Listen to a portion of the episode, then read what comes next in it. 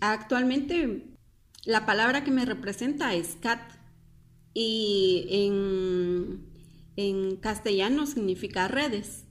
Y, y, me gusta mucho identificarme con esta palabra porque para mí las redes son muy, muy especiales. Por ejemplo, y, y pueden, podemos converger dentro de las redes varias eh, disciplinas del arte. Angélica Cerech es una artista del textil de Comalapa.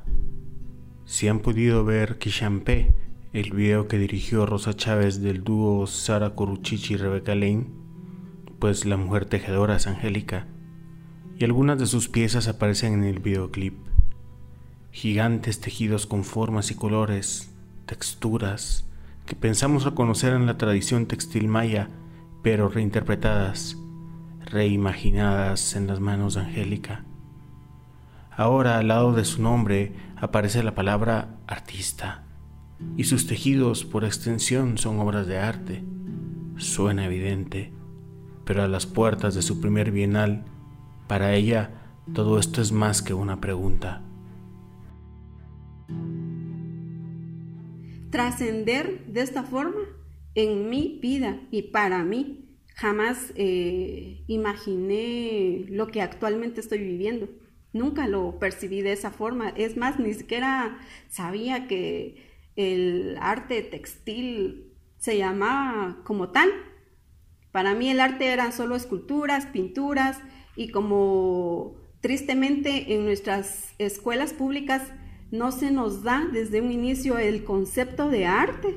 Entonces como que vamos en esa ignorancia y tratando de captar cosas que vemos de fuera como podamos. Y el arte en sí es un privilegio, o sea, nunca se nos introduce a nosotros en el arte. En este episodio de Radio Cote hablaremos del arte, hablaremos de los hilos que nos conectan, de la urdimbre que nos hace, ojalá, comunidad o cuando menos público en uno de los eventos de arte contemporáneo más importantes de la región, la Bienal de Arte País.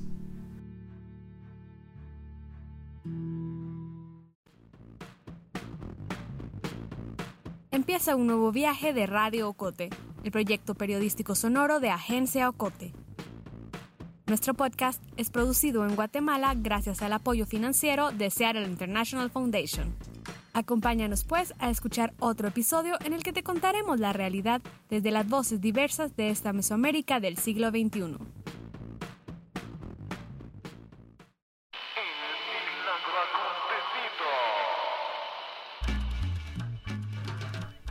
Naturalmente una bienal se hace cada dos años, excepto cuando hay pandemia. La 22 Bienal de Arte País es algo así como la 22 expandida. Programada originalmente para 2020, este que podríamos considerar el evento de arte contemporáneo más grande de Guatemala, resistió el confinamiento y abre sus puertas este mayo del 21. Gran mérito. Imaginen ustedes la logística para que dos curadores y 40 artistas de 14 países preparen su trabajo y lo expongan en seis sedes de dos ciudades distintas sumado a un generoso equipo de voluntarios, montaje, mediación, pedagogía, guías, diseñadores y el etcétera más creativo que se les ocurra. Y todo esto, pues ya sabemos, con restricciones, protocolos, la matemática de la salubridad que hace todo más difícil. Pero bien, se trata de artistas, de mentes creativas, de personas que o solucionan problemas o crean nuevos pero algo hacen. Qué dolor con los artistas.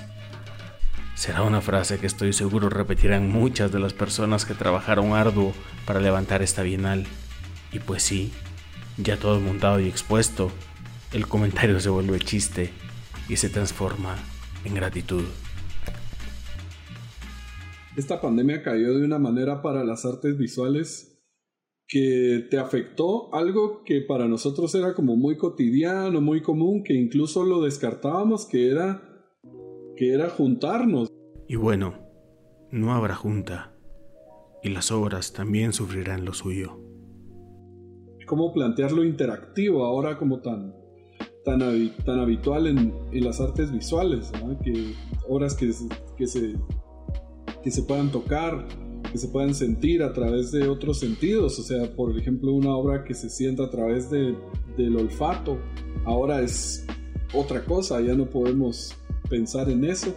Pero salió adelante la Bienal, como bien nos cuenta Gabriel Rodríguez, quien junto a la brasileña Alexia Tala son los curadores de la 22 Bienal de Arte País que decidieron nombrar Perdidos en Medio Juntos. Leamos un fragmento del texto curatorial que es, a su manera, una declaración de principios, algo así como una infraestructura de ideas que hacen de este evento una polifonía de visiones, de ideas, de emociones y sí, de preguntas críticas. ¿Qué significa lo que ocurre en el mundo hoy? ¿Hacia dónde vamos? Nuestro tiempo se define por la incertidumbre y el retorno de estas preguntas. Esta confusión está determinada por una forma de relacionarnos con el pasado y con el futuro, una relación llena de obstáculos y contradicciones que nos ha atrapado en una sensación de sin salida. Discursos del odio e intolerancia que se pensaban superados hoy vuelven con fuerza. La vida tecnologizada basada en la instantaneidad afectando la manera de convivir de las personas y voces invisibilizadas por siglos que reclaman su lugar en la historia. Estos fenómenos contradictorios dibujan una compleja realidad en la contemporaneidad, basada en una dificultad tanto para interpretar el pasado como para proyectar nuestro destino. Algunos pensadores han llamado a esta desorientación presentismo. Entonces nosotros estábamos hablando de un exceso de presente y cómo, cómo pensar un futuro con este exceso de presente y de repente viene la pandemia y es todavía más exceso de presente. Por una cuestión de azar parece que incluyera la pandemia, perdidos en medio juntos. A mí se me hacía muy, muy alusiva a las caravanas migrantes, entonces eh, es como una cuestión poética esta idea de de perderse en medio, también una cuestión política, una cuestión de crisis. Curaduría es un latinismo que paradójicamente entró por el inglés, un latinglicismo, digamos. El curator latín se refiere a cuidar de, resguardar de. Y bueno, no es que esta dupla de curadores, Tala, Rodríguez, estén cuidando o resguardando nada en particular, pero sí la imagen de articular en torno a ideas el trabajo del grupo de artistas invitados. Los artistas de la Bienal son seleccionados, algunos en convocatoria abierta e invitados otros a criterio de los curadores. Así, esta Bienal busca plantearnos algunas preguntas. ¿Cómo abordar los pasados del sur global en la actualidad? ¿Dónde identificamos las violencias colonizadoras? ¿Cómo respondemos a ellas? ¿Qué pasado construimos para el futuro? Pasado, futuro, revisiones, encuentros, desencuentros. Utilizaremos la palabra de Angélica para tratar de conocer algo del mundo de aquello de lo que estará pleno esta bienal, arte y artistas. De ahí que el CAT, la red, el hilo, el tejido en sí, sea la metáfora que elijamos para continuar con este relato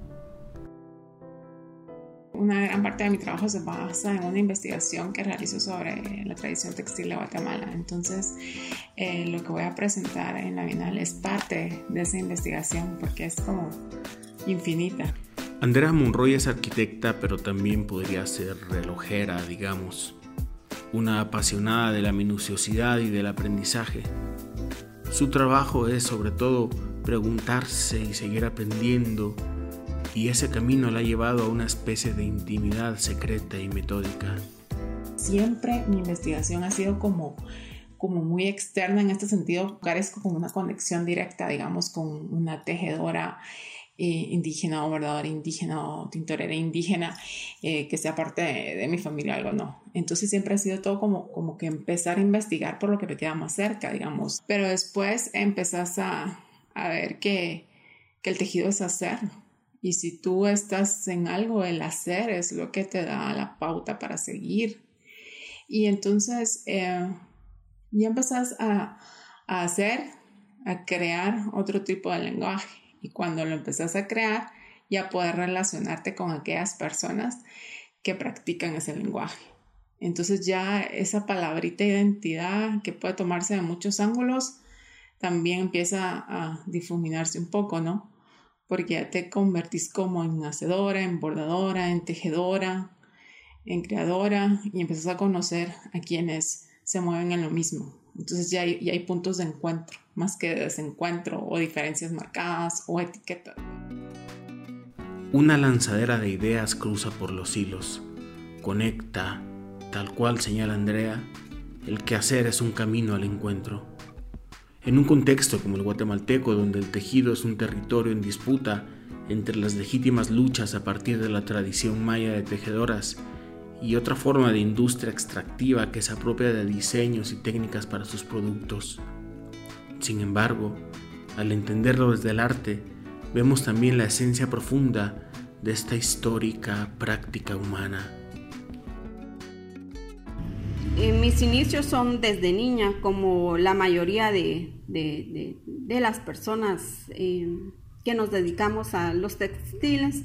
Y mm, en mi caso, lamentablemente, la transición no fue de madre hacia, hija, pero siempre, eh, pues en nuestro entorno, si no es mamá, es la abuela, es la tía, es la prima, es cualquier otra persona que nos puede transmitir ese conocimiento.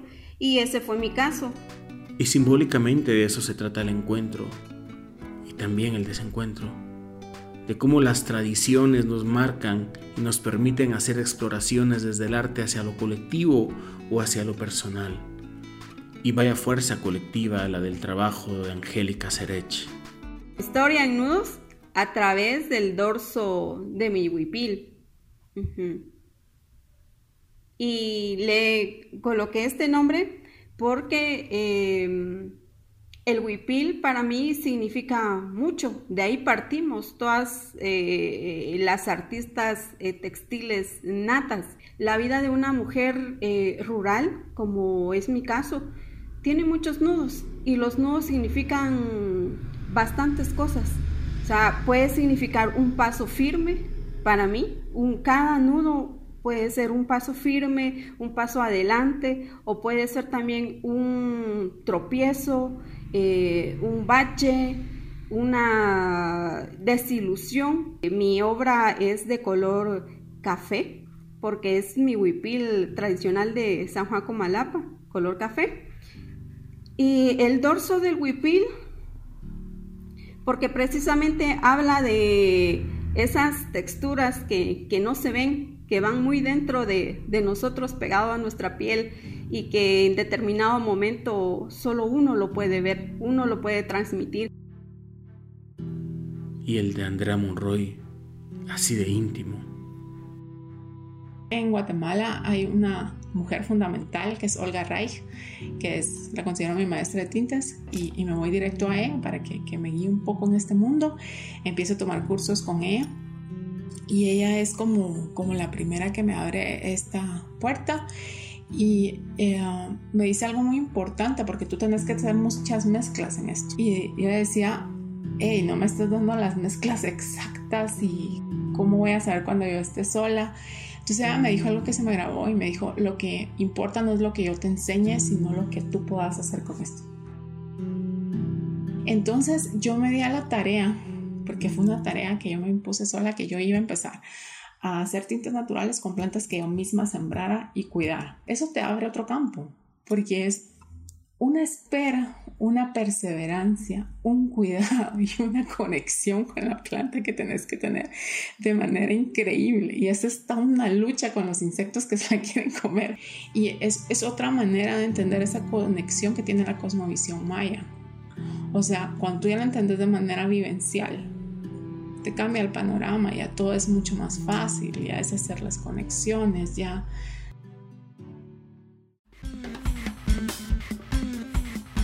Estás escuchando Radio Ocote, una producción de Agencia Ocote.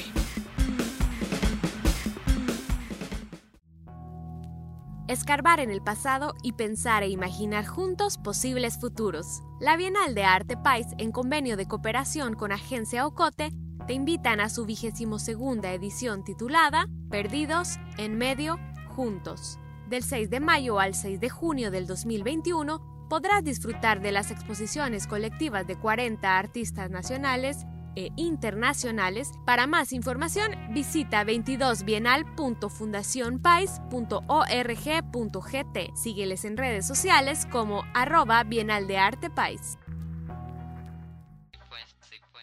La Bienal de Arte Pais se fundó en 1978 y ha sido un largo camino que afortunadamente sigue su rumbo.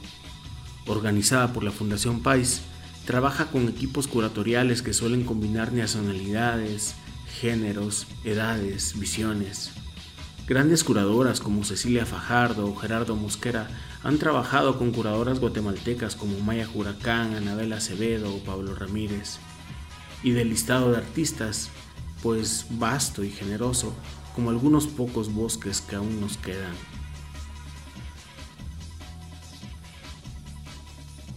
y entre perdernos y el encontrarnos, pues los cruces de frontera se vuelven esenciales. Somos un país de eso que llaman sur global. Vaya referencia, pues. Y las narrativas que sostienen esta manera de organizar el poder se ven amenazadas precisamente por los encuentros. Cuando los mundos se abrazan, el poder pierde una forma de hegemonía. Ana Teresa Barbosa y Rafael Freire, peruanos ambos, trabajando con tejedoras de San Antonio Aguascalientes. El brasileño Ayrson Heráclito colaborando con el poeta de Livingston Winston González. Oscar Santillán, ecuatoriano, a dúo con el cineasta de Tacaná, Elimo Eliseo. Y en ese perdidos en medio juntos, tejidas las visiones, como en el cat de Angélica, entre colaboraciones y tensiones, pues nos falta la parte medular de todo ese inmenso esfuerzo. hay, una, hay una regla como no escrita de la curaduría de las exposiciones que dice lo más importante es el público. Porque es en función de eso que haces todo. O sea, es en función de eso que haces una museografía, que decidís, por ejemplo, aquí va a estar el texto, el texto va a estar en este idioma. Todas esas ya son cosas que, que por regla tienen que ser las más importantes, o sea, la, la, accesibilidad, que ahora va a tener que ser por grupos, pero al final sigue siendo presencial.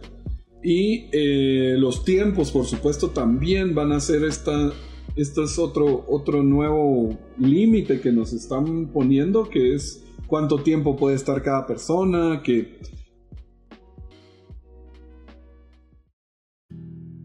Aquella amenaza pandémica de cuando todo esto pase, no parece que vaya a resultar tal cual. Y sin embargo la imaginación es esencial en esta realidad, y no nada más con la pandemia, también con las lógicas del mundo que necesitan ser transformadas, reinventadas, reventadas a lo mejor. El esfuerzo titánico de levantar una bienal en tiempos donde la cultura ha sido una de las grandes víctimas no solo de la pandemia, sino de un sistema intolerante a la crítica, a la imaginación, despectivo y respetuoso de las culturas, por dejarle barata la cuenta. Pero ahí estará abierta la Bienal en su versión expandida y a las artistas, curadores, voluntarios público que hacen del arte una realidad en el presente, también es necesario agradecerles y celebrarnos.